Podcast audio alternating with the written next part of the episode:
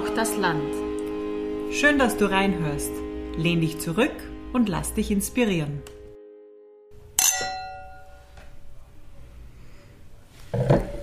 Schöne Gespräche haben wir heute wieder gehabt. Ähm, Raffaela, hast du ein Moped gehabt? Na, War ich schon eins. Und den Nika, bei der wir heute ja waren, die Veronika, ähm, hat auch gesagt, dass Moped so das erste, das erste Freiheitsgefühl war, wo ja auch ihr Lied herkommt, das sie uns dann genannt hat für unsere Playlist.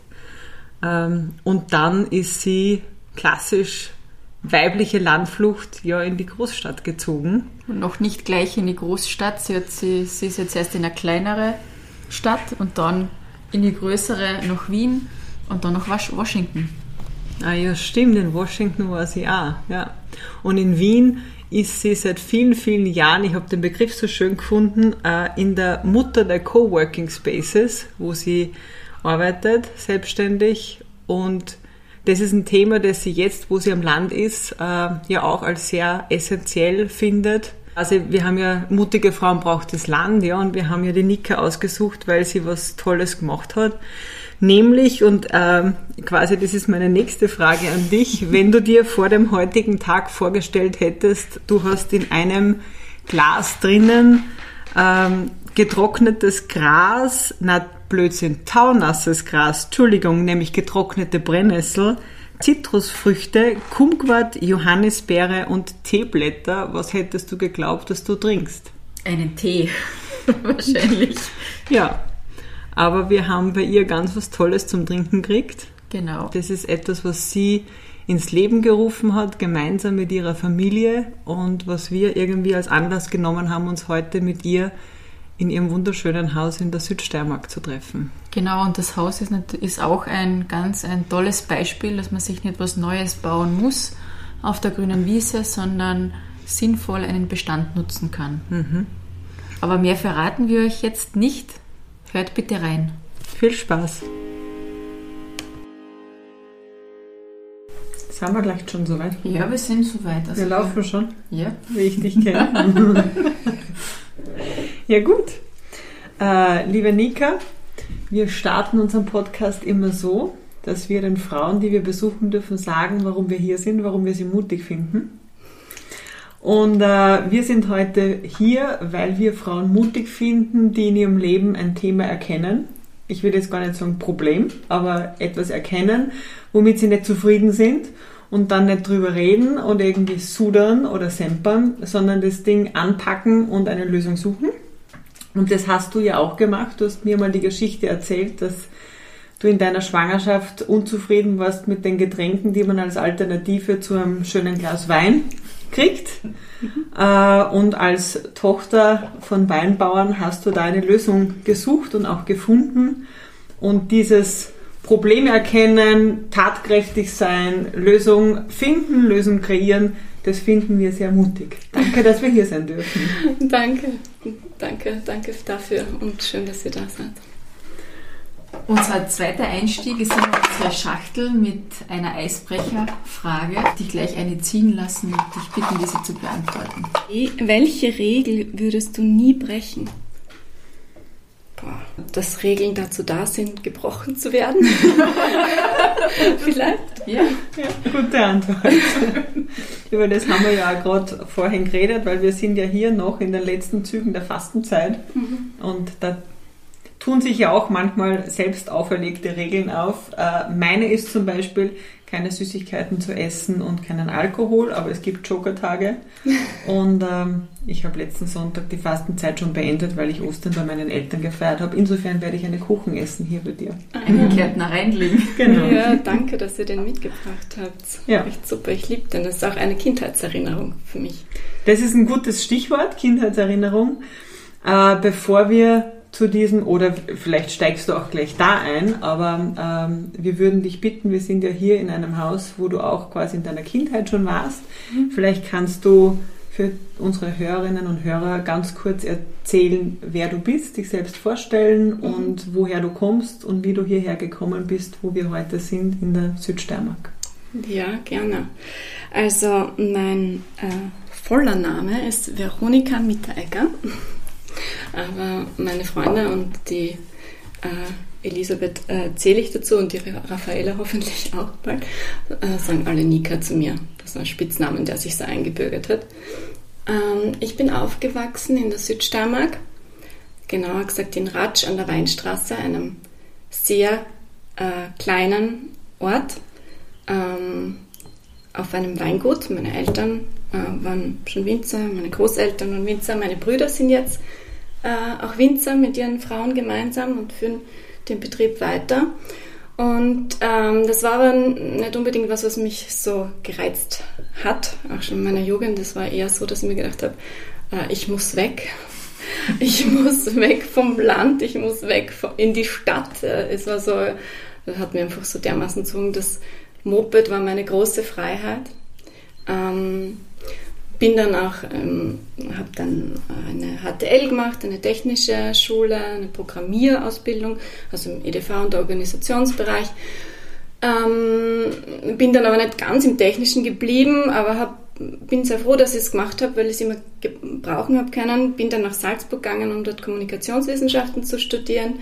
Äh, dort war ich dann ein Jahr und es waren dann mehrere Gründe, aus Salzburg wieder wegzugehen und die nächste Stadt aufzusuchen, dann die nächstgrößere. Ich glaube, ich war ehrlich gesagt ein bisschen feig, äh, direkt nach Wien zu gehen. Die Stadt war mir dann doch ein bisschen zu groß, so als Ratscherin mit 600 Einwohnern gewohnt ähm, und habe einen Zwischenschritt in Salzburg eingelegt und bin dann halt nach Wien ähm, und selbst ähm, bis ich Wien wirklich kennen und schätzen äh, gelernt habe, hat sehr lange gedauert dann, weil ich bin ganz lang am Wochenende, obwohl ich ja wirklich aus meiner Jugend heraus die große Sehnsucht gehabt habe nach der, äh, nach der großen Stadt und ich mir vorgestellt habe, wie ich dort lebe und dann ins Fitnessstudio gehe und Kaffee trinken gehe und keine Ahnung was, ähm, bin ich dann äh, trotzdem jedes Wochenende in die Steiermark heimgefahren, zu den Eltern, zu den Freunden. So.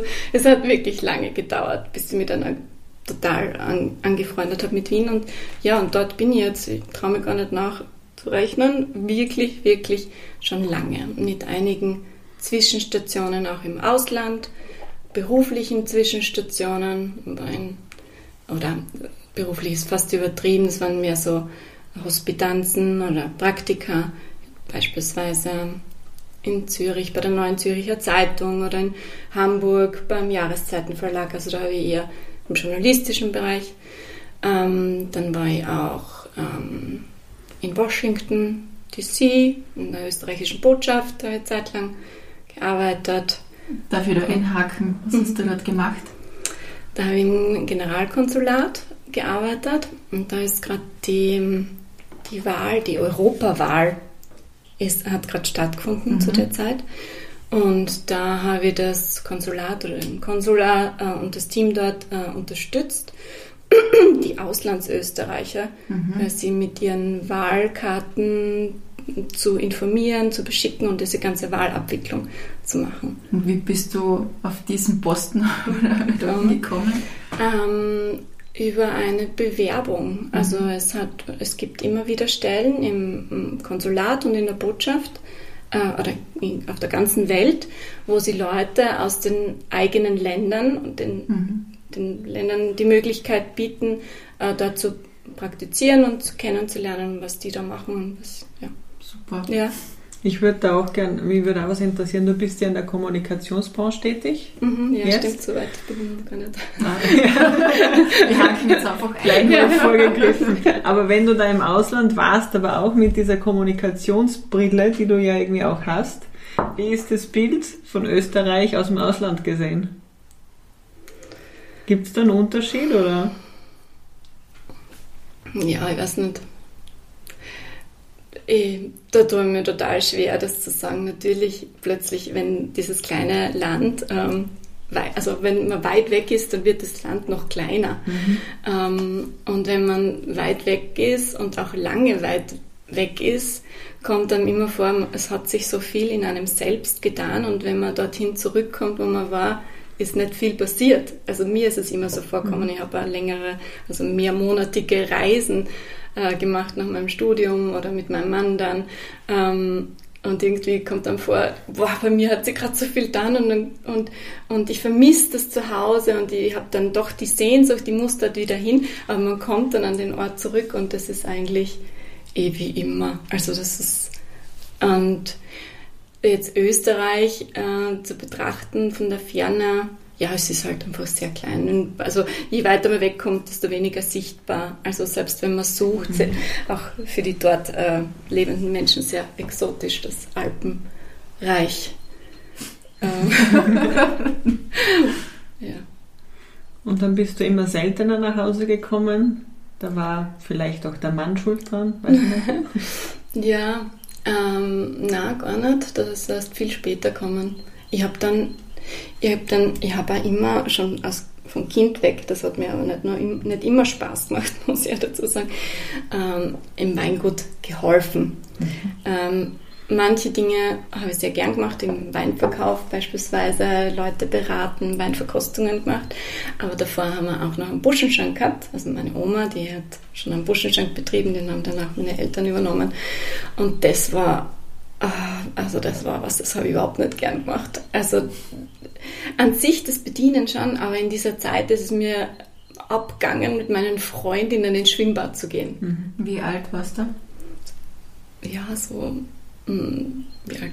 13, 14, keine mhm. Ahnung, das Alter, wo es dann halt ähm, beginnt, wo man einfach raus will, nur mehr und schon gar nicht das, was die Eltern machen. Also mhm. das war dann schon aber ich habe dann auch gemerkt, also für mich war das dann auch, ich habe dann auch von meinen Eltern dafür Taschengeld gekriegt, mhm. dass ich auch helfe. Und irgendwann einmal habe ich dann in Wien auch einen Job angenommen in einer Werbeagentur und habe dann parallel studiert und gearbeitet und dann am Wochenende noch Weinverkauf, ähm, Weingut gemacht und ich habe gemerkt, das, ist, das geht jetzt nicht mehr, das ist ah, jetzt das ist irgendwie. Und dann habe ich beschlossen, das zu Hause zu lassen und mir auf, quasi mein, mir auf Wien zu fokussieren und, und dort habe ich dann auch begonnen, Wien kennenzulernen, weil ich plötzlich Wochenenden in Wien verbracht habe und Freizeit in Wien verbracht habe und ähm, ja, und, und lieben auch gelernt, muss man dazu sagen. Ähm, mhm. Ja, viele Jahre später habe ich dann meinen Mann auch in Wien kennengelernt, obwohl er äh, eigentlich aus der Gegend ist, also aus der Südsteiermark ist. Und wir haben uns in Wien kennengelernt und ja, es ist sehr praktisch, wenn man in eine Himmelsrichtung fährt, um die Familie zu besuchen, muss ich sagen. Aber wir sind deshalb jetzt, na, wir sind schon sehr regelmäßig immer gekommen. Also besonders seitdem wir Kinder haben, ähm, eigentlich. Ja, und dann, also ich war, bin dann in der, bin in der Kommunikation gelandet und jetzt bin ich in einer Kommunikationsagentur ähm, schon seit über zehn Jahren, also wirklich auch quasi so hängen geblieben äh, in einer sehr partnerschaftlichen äh, Arbeitssituation. Die Jungskommunikation heißt die. Also wir sind selbst keine Grafiker und keine Programmierer. Also für die Projekte, für die wir arbeiten, holen wir immer andere Leute ins Team. Mhm. Und das ähm, sind dann eben Leute aus anderen Sparten und wir sitzen da in Wien in, einer, in der Schraubenfabrik das ist eine, äh, also eine ehemalige Schraubenfabrik. Das ist jetzt äh, ähm, ein Coworking Space. Das ist eigentlich die, die Mutter der Coworking Spaces, weil es war der erste in Österreich. Mhm. Und ja, und dort sitzen wir und äh, dort fühle ich mich auch sehr wohl. Also umgeben, also nicht nur mhm. meinen Arbeitskollegen, sondern auch von vielen anderen Menschen, die aus ähm, oder im Kreativbereich arbeiten. Egal, ob das jetzt eben Architekten sind oder Programmierer oder Grafiker, aber auch kleinere Vereine, unterschiedlichste Menschen, die da aufeinandertreffen und mit denen man dann einfach auch eine Kaffeepause verbringt und über ganz andere Dinge spricht. Und ja, also da fühle ich mich sehr wohl. Und irgendwann einmal ähm, habe ich aber gemerkt, dass, also diese Arbeit macht mir schon immer Spaß, muss ich dazu sagen, macht mir auch noch, noch immer Spaß. Aber als meine Kinder dann größer geworden sind, habe ich dann gemerkt, ich habe jetzt irgendwie Platz für was anderes. Irgendwie die Sehnsucht, noch was anderes zu machen. Wie alt sind denn deine Kinder? Die sind jetzt acht und sechs. Also sie sind immer noch relativ klein, mhm. muss man dazu sagen. Aber irgendwann gibt es so einen Sprung, wo dann äh, wo man selbst dann wieder komplett oder so gut wie möglich in die Arbeitswelt zurückkommt. Und ähm, gewisse Freiheiten, wo man nicht die ganze Zeit am Kind hinterher rennt oder das füttert oder wickelt oder so, sondern irgendwie plötzlich wieder sich selbst ein bisschen mehr spürt. Und da hat mir irgendwie auch die, ist die Sehnsucht gekommen nach einer Veränderung. Aber letztlich habe ich immer sehr gern gemacht, äh, was sie wollte. Deshalb habe ich nicht genau gewusst, was diese Veränderung jetzt sein könnte. Und sie ist dann irgendwie ein bisschen von selber gekommen, von zwei Seiten. Ansatz. Also hast du das, hast du das schon gespürt, ja. dass du was machen willst und mhm. dann ist es gekommen oder mhm. ist es jetzt im Nachhinein, dass man, was der manchmal ist ja, so, dass die Dinge passieren und im Nachhinein erzählt man sich die Geschichte oder dann checkt man es mhm. erst, ja? ja? Wie war das bei dir und was ist passiert? Ja, ich glaube schon, dass es so ein Ineinandergreifen ist, ehrlich gesagt, weil wenn man keinen Platz hat für Neues, keine Energie hat für Neues, dann tut man es einfach nicht und dann bleibt stecken, mhm. auch wenn die mhm. Idee mhm. oder die Vision noch so gut ist.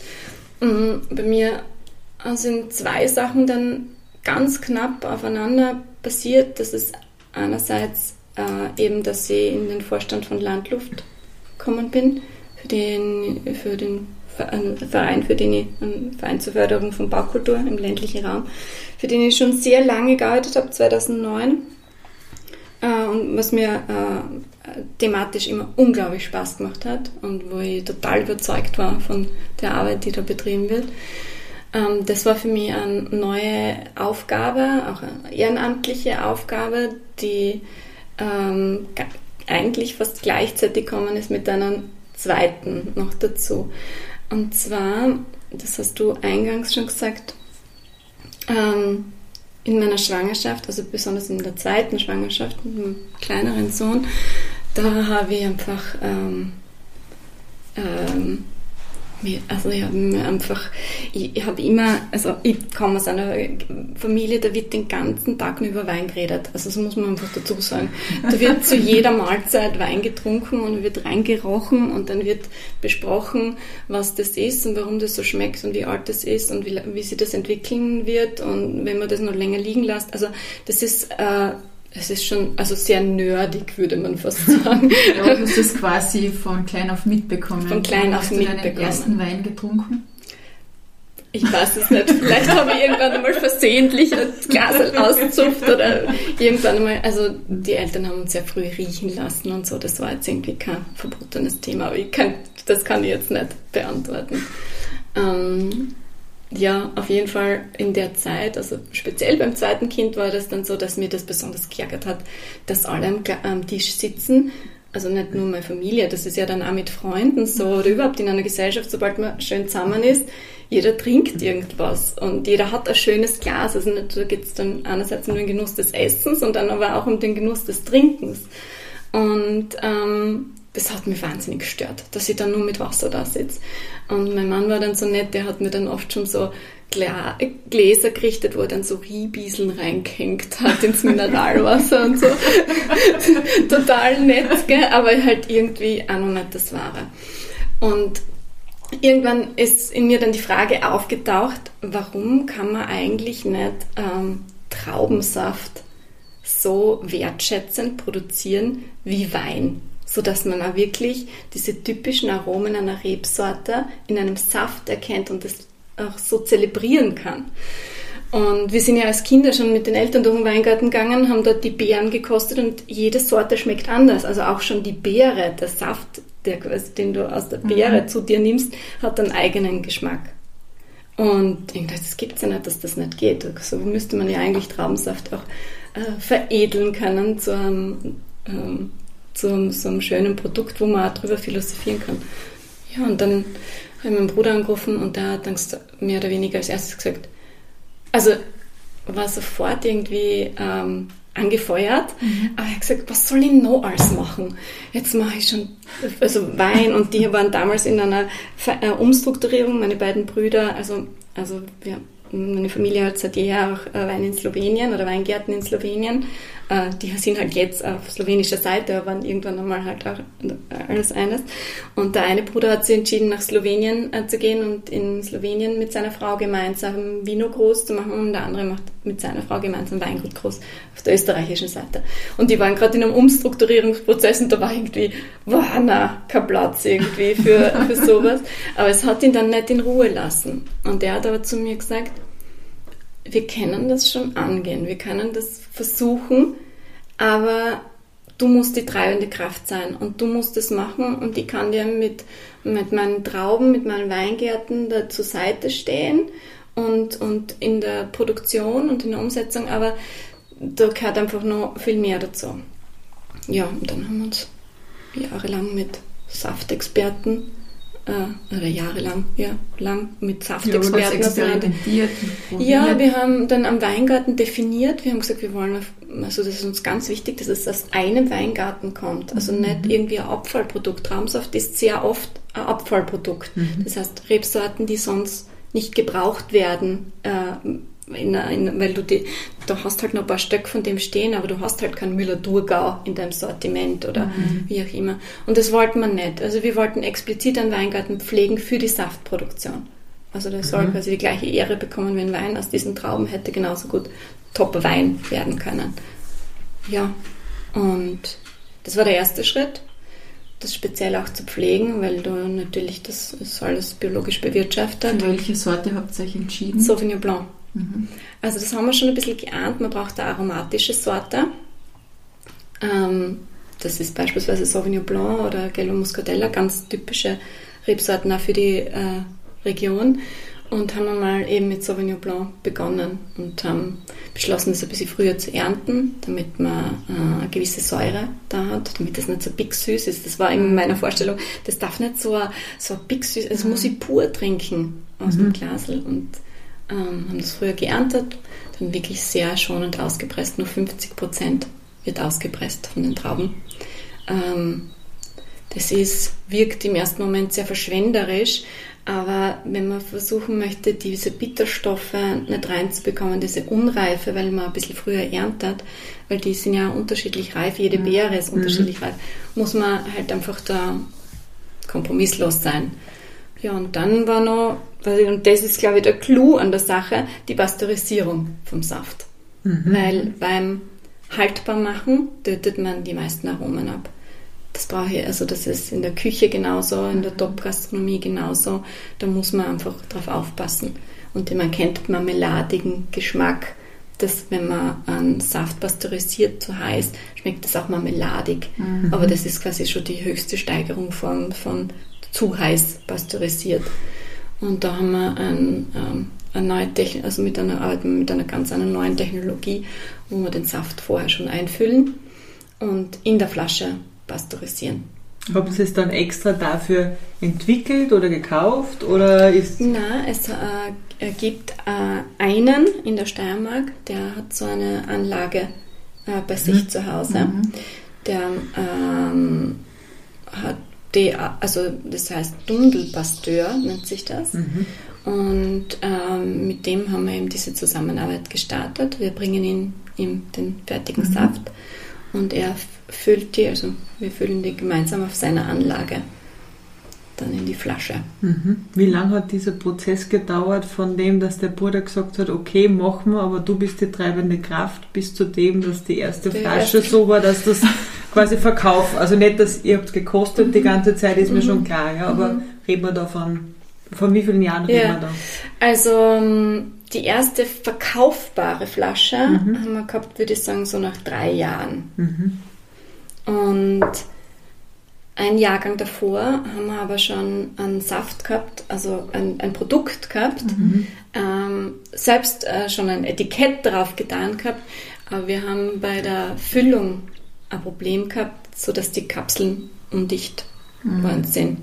Und das nicht bei allen Flaschen, aber wir hatten von außen nicht genau gesehen, was ist jetzt dicht, was ist nicht. Also so, mhm. deshalb haben wir gesagt, nein, das kann man auf keinen Fall verkaufen, das schmeckt total toll, aber wir können es nicht verkaufen.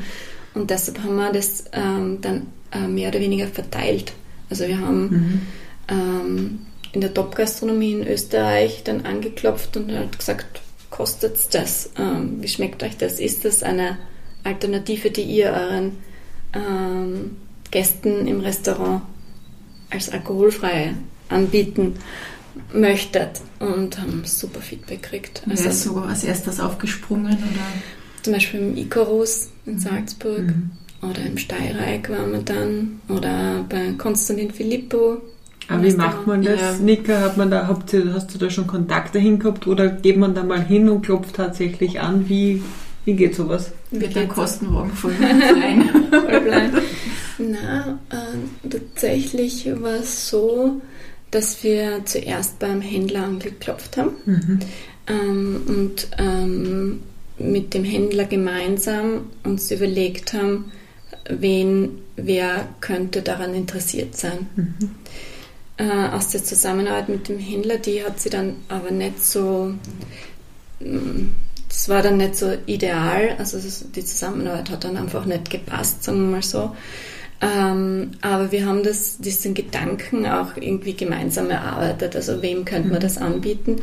Und man muss dann schon selber äh, mhm. dahinter sein. Mhm. Beziehungsweise, wenn was Neues am Markt ist, das dann auch so interessant ist für, für die Leute, dann ist es eher ein bisschen wie ein Lauf, Lauffeuer. Mhm. Und so hat sie dann der Erfolg des Produkts eigentlich auch begründet. Und heute ist es so, ähm, dass nicht nur meine Brüder äh, äh, Flein, haben wir glaube ich noch nie gesagt, dass ja. es so heißt, ja, das ja, heißt ja. Flein. Ja. Flein, weil? Ähm, ja, ähm, das äh, es hat irgendwie, äh, wir waren auf der Suche zuerst mal nach einem, wie, wie ähm, also einem Hilfsnamen. Und es war dann irgendwie so die feine Alternative zu Wein. Mhm.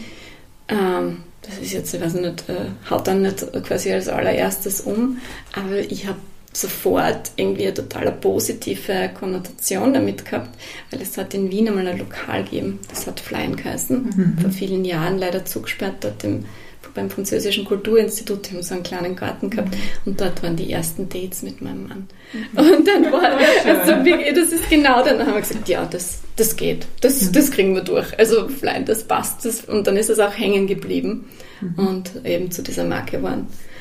Darf ich da, da auch nochmal einhaken, weil du vorhin gesagt hast, ihr habt, wart fertig und da waren die Etiketten drauf und so. Also ich finde, es sind ja wahnsinnig schöne Etiketten. Ja? Ähm, woher kommen die? Oh, das ist auch Familie. Okay. Mhm. Und zwar ähm, ähm, der, von meinem Mann, also eigentlich mein Schwager mittlerweile. Also die Schwester meines Mannes hat den Daniel Trindl geheiratet. Und der Daniel Trindl ist Grafiker. Und ähm, der hat gemeinsam mit dem Paul Leichtfried, der ist auch Grafiker, aber der Daniel ist eher äh, Illustrator und der Paul ist eher so im Layout, Design äh, zu Hause und die haben das dann gemeinsam gemacht. Also natürlich, äh, der Daniel hat dann ganz einen eigenen Stil, das ist auch quasi der Stil, den man am Etikett wiedererkennt oder an den Etiketten, weil dem Sauvignon Blanc ist ja dann auch ein gelber Muscatella gefolgt und dann auch eine prickelnde Variante und jetzt auch ein Schilcher und nicht nur das, äh, mittlerweile machen eben nicht nur meine Brüder mehr Flein, sondern auch ein Südtiroler Weingut, das wir quasi mit Know-how versorgt haben. Ein, ein, Freund von meinem Bruder aus Studienzeiten, der gesagt hat, wow, sowas wollen wir auch haben, zeigt uns, wie man das macht. Und wir haben uns dann zusammen dann, ab Herbst wird das auch, macht das auch ein deutsches Weingut vom Bodensee. Mhm. Ähm, und also, ist das dann quasi sowas wie ein Franchise? Ja, ja, kann man sagen, aber ich glaube, das ist zu groß. Also der mhm. Begriff Franchise ist zu groß. Es ist äh, eine Kooperation. Mhm. Ähm, wir entwickeln, also natürlich haben wir jetzt, also ich und meine Brüder, dann vieles von der Struktur vorgeben, weil es muss einfach gemeinsame Regeln geben, weil wenn man versucht, was ja da eine Marke ist es ja letztlich dann mhm. auch ähm, nach außen zu tragen, muss man halt da aufpassen, dass man vor allem in diesem extrem hochqualitativen Segment, dass sich die Produzenten dann nicht gegenseitig wehtut. Der eine macht es leichter. Also, weil es ist ja wirklich, das kostet einfach auch so viel. Diese Trauben in dieser, in dieser Qualität zu produzieren, diese wenige Ausbeute, diese extrem teure Pasteurisierungstechnik, wenn einer da einfach quasi seinen eigenen Weg geht, das funktioniert einfach nicht. Wie kann man sich das vorstellen? Wie groß ist jetzt dieser Bereich mit den, äh, den Rebsorten, äh, mit der Rebsorte? Wie viele Flaschen äh, kommen dann zum Schluss raus oder wie viel ist in einem Jahr an Flaschen, die man dann verkaufen kann? Äh, ist das unterschiedlich? Äh, das kann ich jetzt irgendwie total schwer sagen, weil, ähm, weil du ja schon einmal, also du hast natürlich schon am Rebstock schon die Entscheidung, wie viele Trauben lässt du drauf. Mhm. Das ist, mhm. kennt man ja äh, auch aus Gartenarbeit oder beim Baumschnitt oder wie auch immer. Wenn ich äh, Früchte reduziere, dann kann sich der Stock auf die verbleibenden, äh, verbleibenden Früchte konzentrieren. Mhm. Und da macht man Erntereduktion und dann sind die, die übrig bleiben, einfach noch besser.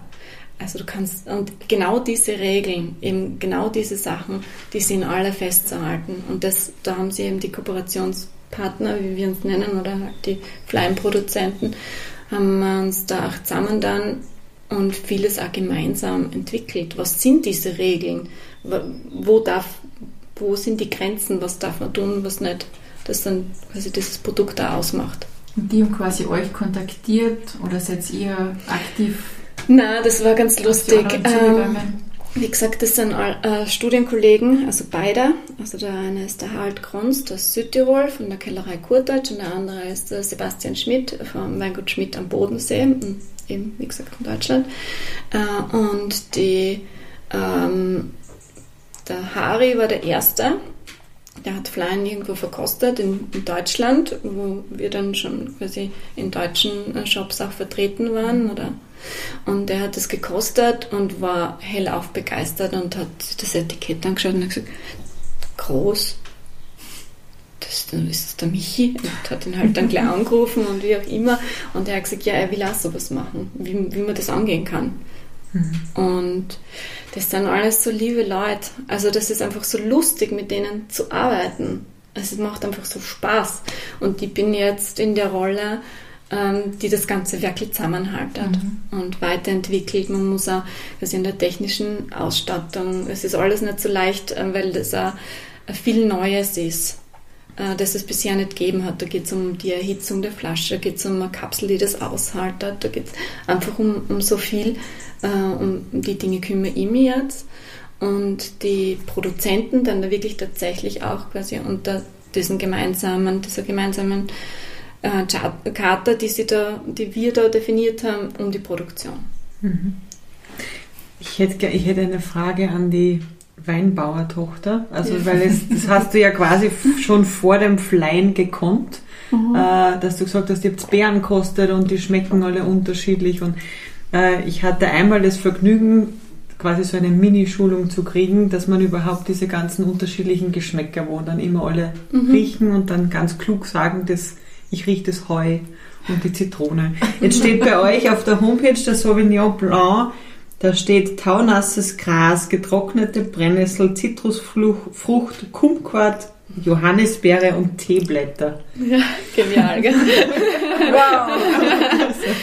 wer riecht und schmeckt wer das alles das? raus? Und, ja, hm? ich kann es nicht. Also okay. ich kann schon einiges erkennen und das ist wirklich einfach Übungssache. Man mhm. trainiert einfach diese Verbindung zwischen, weil sie riechen und also diese Verbindung herzustellen, das dann zu erkennen und mhm. zu benennen, das ist was, was man üben kann, aber wo man auch ein besonderes Talent dafür auch haben kann, muss mhm. man dazu sagen.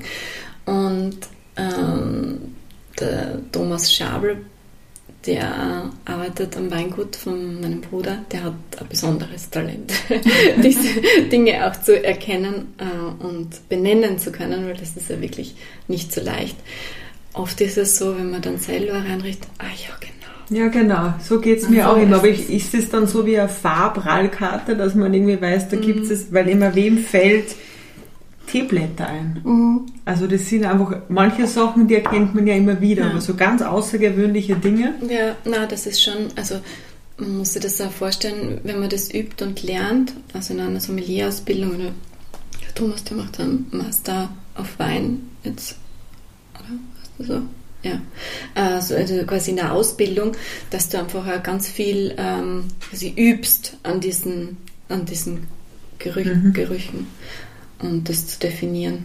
Also das ist schon also quasi wie die RAL-Karte für die Nase. Mhm. Also es gibt dann schon.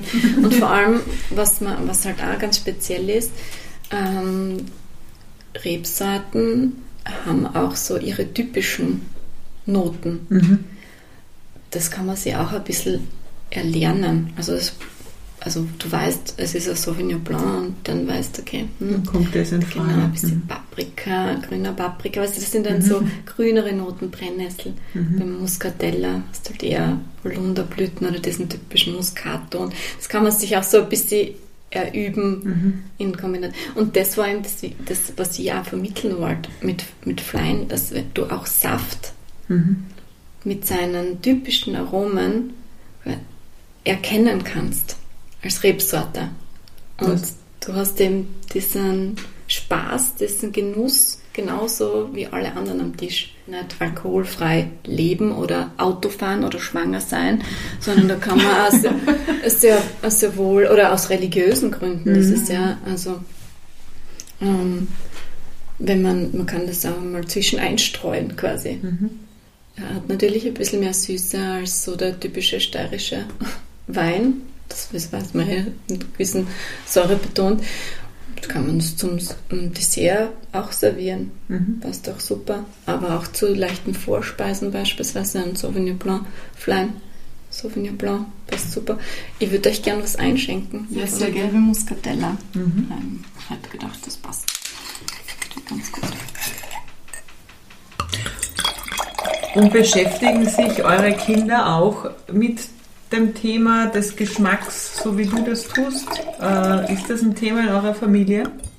Ähm, ja, mir kommt schon vor, dass das, also sie, keine Ahnung, aber das kann auch so erlernt sein, weil sie natürlich auch Fleien trinken dürfen, aber auch nur zu besonderen Anlässen. Also das ist jetzt nicht so, dass es dann quasi jeden Tag Fleien gibt. Das geht einfach nicht, äh, obwohl sie es gern hätten. Und sind, eigentlich, sie freuen sich immer voll, wenn sie dann ein Glas Flein trinken dürfen. Und jetzt besonders in der Fastenzeit, ähm, wo ja andere Säfte ähm, äh, verkostet habe, ähm, jetzt nicht nur im Traumsaftbereich, sondern auch bei Apfel oder Wildkirsche oder verschiedenste Säfte, die man so als Speisenbegleiter auch ähm, ähm, benutzen kann. Prost darf man auch sagen. Ja, ja. Prost. Prost. Prost. Mm.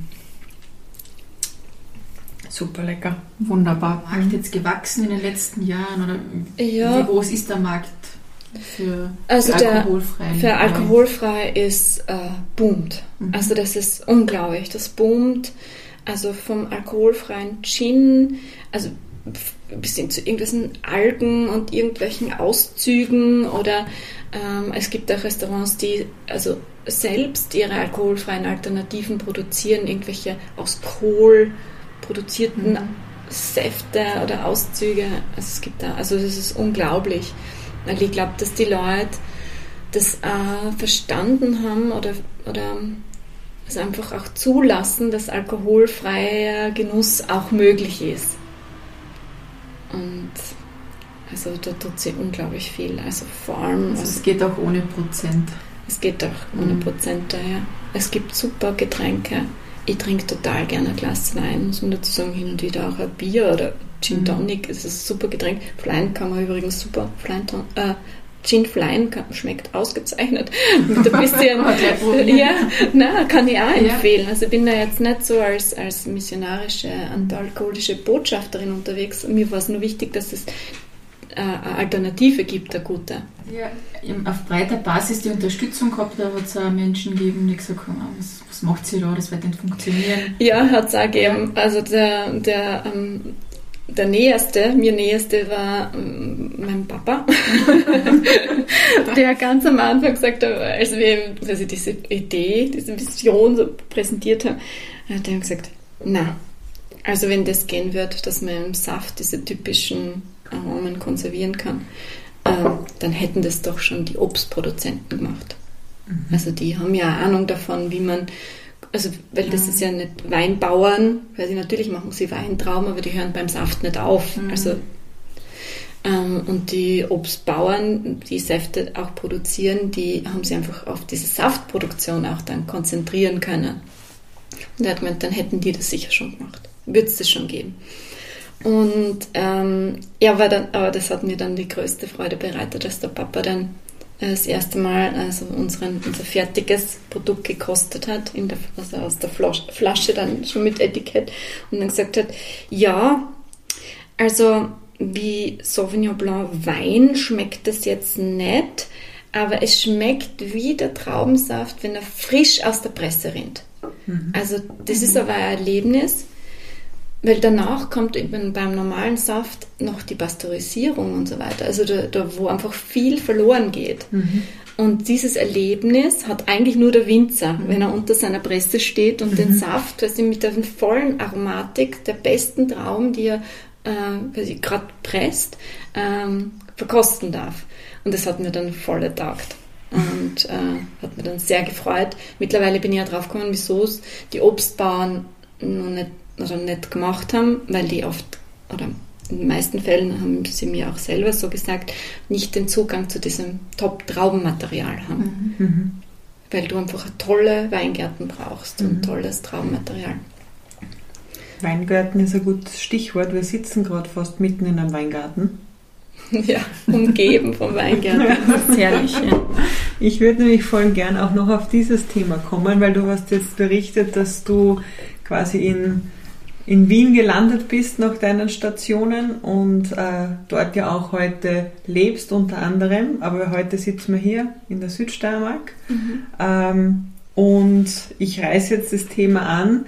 Äh, dein Mann und du, ihr habt dieses Haus von der Familie quasi gekauft mhm. und Corona hat es beschleunigt, dass ihr hier mehr Zeit verbringt, als das quasi am Anfang ihr euch erträumt habt, dass das mhm. so schnell gehen kann. Vielleicht magst du uns da ein bisschen was darüber erzählen. Wie ist das gegangen? Ja. Ähm, mein Mann und ich, wir haben immer schon irgendwie, äh, wir sind wie gesagt beide aus der Gegend und haben gesagt, ja, irgendwann einmal wird es uns wieder herziehen. Also wollen wir wieder herziehen, irgendwann mal. Das war so der Hintergedanke. Ich wollte nie alt werden in der Stadt, das habe ich irgendwie nicht gesehen bei mir. Ähm, und wir haben es aber irgendwie nicht eilig gehabt und haben einfach nur immer wieder, wie man halt so über gewisse Themen redet, gesprochen und plötzlich kommt diese Gelegenheit daher, das Haus von meinem Opa. Meine Tante hat es geerbt äh, von ihr abzukaufen, weil bei ihr in der Familie keine Nachfolge war, die das haben wollte. Und das war letztes Jahr, also nach vielen langen Nachdenken, haben wir dann gesagt, naja, also so eine Gelegenheit kommt halt nicht so oft, die nehmen wir jetzt wahr. Und wir machen das. Und ähm, das war letztes Jahr, also am 4. März 2020. Und am 16. März 2020 sind wir in Lockdown gegangen. Und am Freitag davor, also es war der Montag, der 16. Freitag war der 13. Ähm, haben wir dann beschlossen, wir fahren in das Haus. Wir haben damals gedacht, wir fahren im Sommer mal mhm. dann zwei Wochen her, um das Haus auszuräumen, weil es war quasi alles so, wie der Opa noch da äh, gewohnt hat. Aber wir haben dann beschlossen, diesen Lockdown, diese Lockdown-Woche in der äh, Stein, also wir haben ja gedacht, wir machen eine Woche Lockdown in der Pandemie. ähm, damals noch und haben. Wie wir alle wahrscheinlich. Ja, und haben auf die Wetterprognose geschaut, ja, das Wetter wird schön, passt. Wir fahren jetzt die Woche, fahren wir jetzt runter und schauen wir, also ich war total naiv, habe gesagt, das geht sicher. Und man war ein bisschen kritischer und hat dann irgendwann gemeint, ja, aber wir müssen backen wie für einen Hüttenurlaub. Also quasi mit der Bioletti Espresso-Kanne und dem Batschen und so. Irgendwann mal ist mir bewusst worden, was er meint. Ah ja, stimmt. Also das ist ja... Mhm. Und ja, dann sind wir da, da angekommen und sind rein, haben gesagt, ja, das geht irgendwie, aber die Matratzen das ist unmöglich. Also das, mein Mann ist losgebraust im Auto, hat man schnell ähm, ein paar Matratzen auftrieben. Kurz vor, vor Geschäftsschluss ähm, ist er dann äh, eingebraust mit, mit unseren neuen Matratzen, weil das wäre also wär mhm. undenkbar gewesen. Und ja, und dann waren wir nicht eine Woche da, sondern neun. Und das, was wir uns für den Sommer vorgenommen haben, gehabt, haben wir nach dem ersten Wochenende quasi erledigt gehabt, weil es einfach, wie gesagt, die Patschen vom Opa noch dort gestanden sind, wo er sie als letztes hingestellt gehabt hat. Und ähm, ja, und haben uns dann ein bisschen eingenistert und Homeschool, Home äh, Office, alles da gemacht. Waren natürlich auch sehr herausfordernde Zeiten, aber in Kombination mit dem Frühlingserwachen draußen und der Gartenarbeit, die wir dann halt so in der Freizeit gemacht haben, einfach eine wunderschöne Zeit auch. Also es war echt äh, wirklich sehr, sehr schön. Und wir haben dann nicht nur diese neun Wochen da verbracht, sondern jeden Lockdown da verbracht und in den Ferien äh, mehr Zeit da verbracht. Also wir haben, ja, es ist schneller äh, aufs Land gegangen, als wir gedacht haben. Mhm. Und haben auch gesehen, dass die, also ich für mich ganz besonders, dass das Arbeiten, dieses Kombinieren Stadt-Land sehr gut funktioniert. Und dass mir das unglaublich viel gibt und, und Spaß macht. Es ist ähm, natürlich, es ist nicht es wird nicht auf immer möglich sein, zwei Häuser, also eine Wohnung in Wien, ein Haus mhm. da. Es ist sehr sanierungsbedürftig, das Haus. Also das geht jetzt für so mhm. für den Sommer und für Wochenende und so, aber man muss einfach viel tun, damit das, dass man sagt, dass man da einen Wohnkomfort äh, erzeugt, so wie man es wie äh, sonst gewohnt ist. In der Früh geht, man einheizen, der Holzscherzheizung für Warmwasser da rumpelt es dann im ganzen Haus.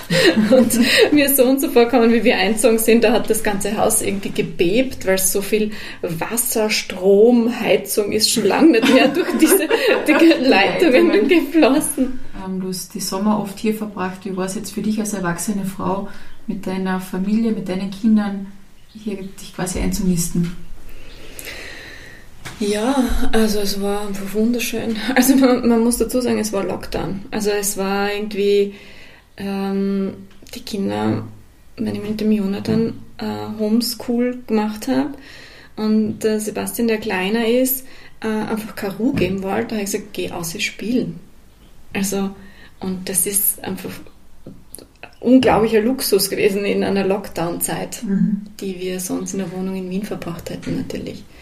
Aber es hat da einiges bewegt so in mir, dass ich mir einfach dieses Landleben ähm, wieder viel besser vorstellen kann. Und ich habe schon gewusst, dass ich das wieder haben möchte, aber irgendwie auch Angst davor gehabt, weil ich es nicht mehr so richtig gekannt habe. Mhm. Und jedes Mal, wenn ich da war, habe ich Urlaub gemacht, da letztlich mhm. bei meiner Familie. Das war nie in Verbindung mit Arbeit. Und das ist jetzt was, wo ich sehe, dass das schon gut gehen kann und dass mir das Spaß macht. Also habt schon gewisse Routinen, dass man auch wirklich sagen kann, man wohnt hier auch, weil Urlaub ist was anderes, wie sozusagen den eigenen Alltag zu bewältigen. Ja, ja. genau. Ja, und also auch sich selbst um ein, ein Zuhause zu kümmern, weil sonst ist man in der Pension Mama angekommen und, mhm. ähm, und hat einfach mal genossen. und das schöne Wetter und die grüne Natur und das tolle Angebot der Südsteiermark mit Gastronomie und Buschenschenken und keine Ahnung was. Mhm. Also war tatsächlich immer Urlaubsfeeling. Das war immer so, wo man uns gefragt hat, täuscht uns das jetzt? Wir möchten gern wieder irgendwann einmal aufs Land zurück, aber ist das jetzt das echte Land? Also das mhm. war dann schon so die große Frage. Und das ist, also hat jetzt Corona beschleunigt, dass wir das Gefühl haben, ähm, wir haben das jetzt einfach auch wieder besser intus. Wir sind beide, haben, sind beide aufgewachsen am Land. Also es ist wie Radlfahren, irgendwie weiß man ja schon, wie es läuft. Aber ob es noch so lange Zeit dann auch geht. Und ich finde, es geht einfach auch sehr viel, weil sich äh, auch im Arbeits-, in der Arbeitswelt viel verändert hat, weil man so unabhängig ist, platzunabhängig arbeiten kann. Mhm vor allem jetzt mit Corona, mit allen Online-Terminen, Konferenzen, ähm, da man, hat man einfach gesehen, dass das Arbeiten von zu Hause aus äh, jetzt schon sehr effektiv, also teilweise aus meiner Perspektive effektiver oft ist als so ein Tag im Büro. Wobei ich ganz auf den Bürotag auch nicht verzichten möchte, weil mir das Soziale alleine im Homeoffice natürlich total fehlt. Das ist für mich so, und so äh, auch eine Vorstellung, dadurch, dass ich in diesem äh, äh, Coworking Space ähm, auch sozialisiert worden bin, muss man was dazu sagen, mhm. weil ich schon so lange dort bin, ist das für mich, äh, äh, kann ich mir das sehr gut vorstellen, auch im Land sowas äh, zu errichten. Das wollte ich gerade fragen, weil über das wird jetzt auch öfters berichtet, dass es so diese Public Home Office ist, also mhm. quasi Coworking, wo man halt trotzdem das Haus verlässt. Ja, ja genau. Ähm. Ja, und trotzdem keine großen Pendel, Pendlerwege mhm. hat und äh, soziale also soziales Netz, Leute, mit denen man gemeinsam Zeit verbringen kann, die einen inspirieren, die einen beruflich auch vielleicht weiterbringen, die neue Netzwerke aufmachen, aber auch eine gewisse Infrastruktur, die vorhanden ist, egal ob jetzt eben ein, ein Besprechungsraum, eine Cafeteria, ein, mhm. sowas, was man halt auch im beruflichen Alltag dann auch braucht, weil ich will ja nicht jeden bei mir im, im Wohnzimmer haben. Mhm. Also das ist ja und ich will auch Leute treffen. Und diese Vorstellung, natürlich jetzt sind wir da recht isoliert mhm. am Berg mhm. quasi. Ähm, da würde ich kein Coworking Space hinstellen. Mhm. Das muss natürlich eine gewisse ähm, Infrastruktur haben, die Möglichkeit haben, Mittagessen zu gehen mit den Kollegen mhm. und so und eine gewisse ist ein Einzug. Erreichbarkeit. Ja, genau, Erreichbarkeit. Mhm würde sich Leibniz beispielsweise super anbieten. Also das ja, mhm. Kann ich mir schon gut vorstellen.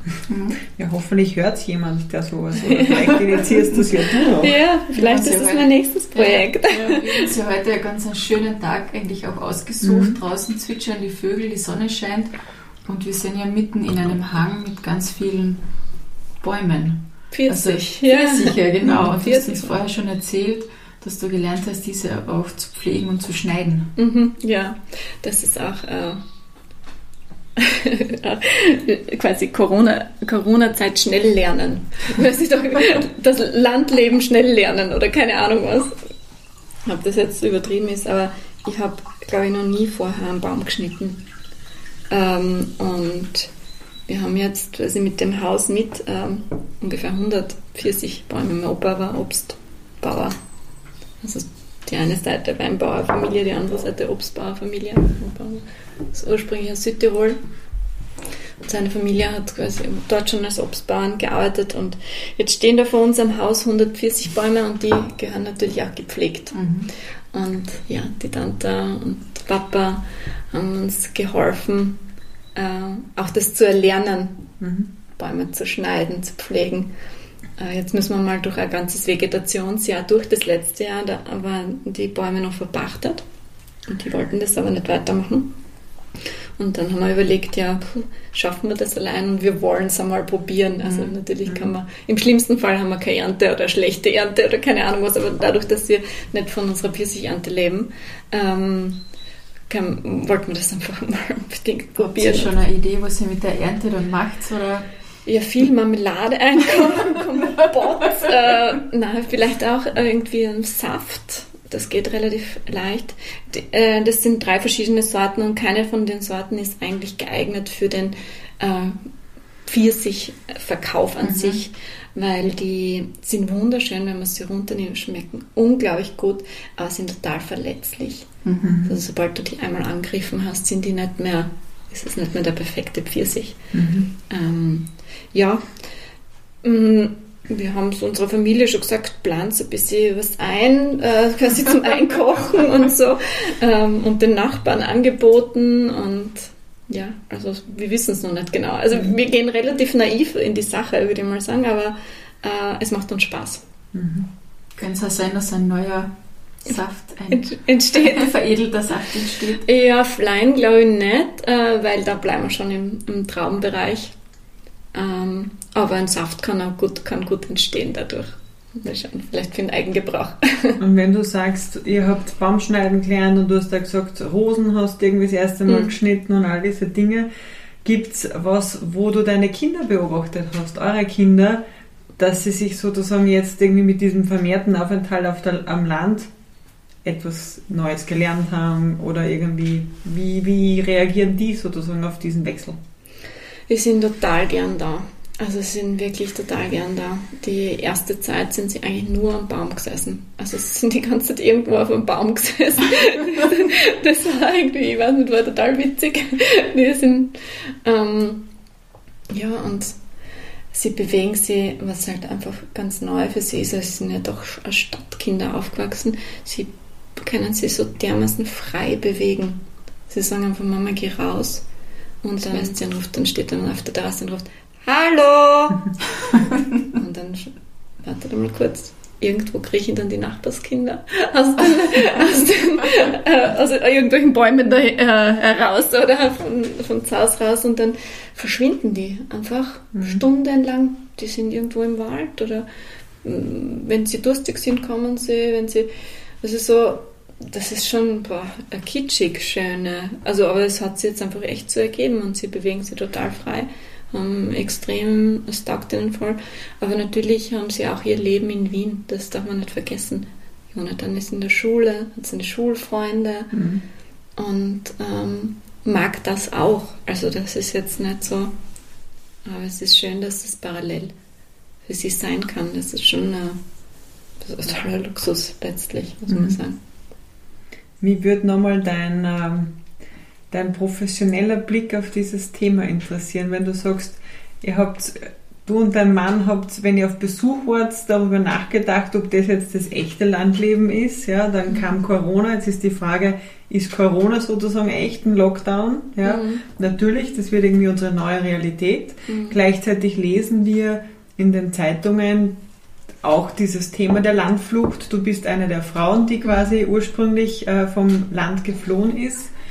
Hast du das Gefühl, dass über das Thema ländlicher Raum richtig kommuniziert, also ob das, was kommuniziert wird in Medien, Zeitungen, was auch immer, das richtige Land ist?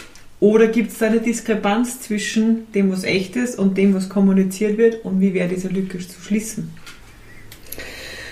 Ja, es ist irgendwie der ländliche Raum. Das ist halt irgendwie ein sehr großer Begriff, finde ich. Und äh, ländliche Räume oder dann halt die einzelnen Gemeinden, Regionen haben wir unterschiedliches zu bieten für Leute, die interessiert sind, wieder heimzukehren, so wie ich Interesse daran habe, wieder mhm. heimzukehren.